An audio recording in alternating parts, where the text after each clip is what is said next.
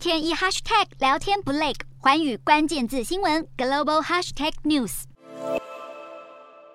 金砖国家工商论坛近日正式揭幕，这是中国所主导的全球性活动，主要涉及的议题包括金融科技、市场经济、投资、房地产等等。参与人士多是全球金融及商界最具影响力的代表，而国家多是具市场规模与前瞻性的后发国家。金砖论坛对比着以西方以开发国家为主的多边平台与组织，一来凸显崛起中国家的未来性重要性，二来也是中国借此来展现影响力与主导力。今天的国际新闻评论要来谈谈中国国家主席习近平出席金砖论坛开幕式，他发表的演说内容中有哪些值得关注的议题，以及背后的意涵为何？这次金砖论坛，身为主导国，习近平出席开幕式是必然的安排。除此之外，俄罗斯、印度、巴西及南非的国家元首也参与开幕的视讯活动。以当前不稳的国际形势来看，虽然不是实体开幕仪式，但全球五大具市场规模的国家连同出席，确实具有重要意义。而习近平的演讲内容也引起外界关注。眼看中国深陷在不利的国内外情势，朝向严峻的他势必会借金砖论坛来。说些什么？果不其然，习近平直接谈及对于俄乌战争的看法。他把矛头指向西方阵营，暗酸美国在全球拉帮结派。筹组军事联盟，导致部分国家陷入安全困境，迫使他国必须谋求自身安全，来预防自己的安全被牺牲。言下之意，就是要替俄罗斯的侵略行为谢责。习近平有意在普丁面前展现立体的态度，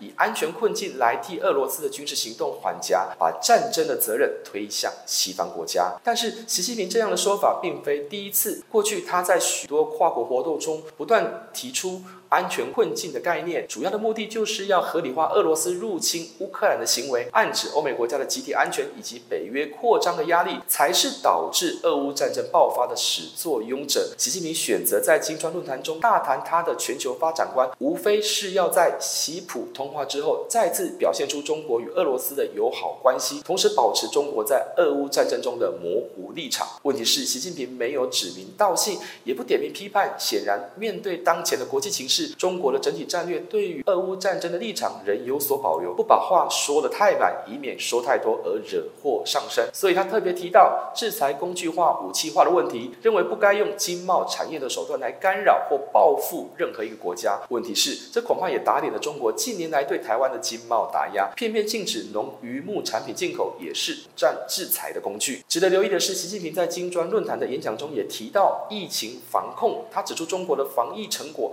除了力保人民的生命健康，也稳住了整体社会经济的基本盘。言下之意，习近平就是要为自己坚持的动态清零的政策辩护，借由国际场合来宣扬自己的防疫政绩，其实凸显了中国内部对防疫路线的争议。习近平向外讨拍，也是有意要对内传达自己的强硬态度，不要轻易妄议中央的绝对权威。有趣的地方是，习近平的通篇演讲中特别提到，今年下半年将召开中共二十大。他称这是中国进入下一个阶段的发展蓝图，将会打造更高水准的开放经济新体制，并希望吸引更多外国资本进入投资。而所谓的经济新体制为何，没有具体的说明。不过，显然习近平有意铺陈他连任掌权后的中国发展道路，同时向外展现他领导地位的稳固，表示中国不会走回毛时代的。锁国封闭模式，当然对习近平来说，当前任何的对外发言与参与的活动，都跟他的政治地位有关。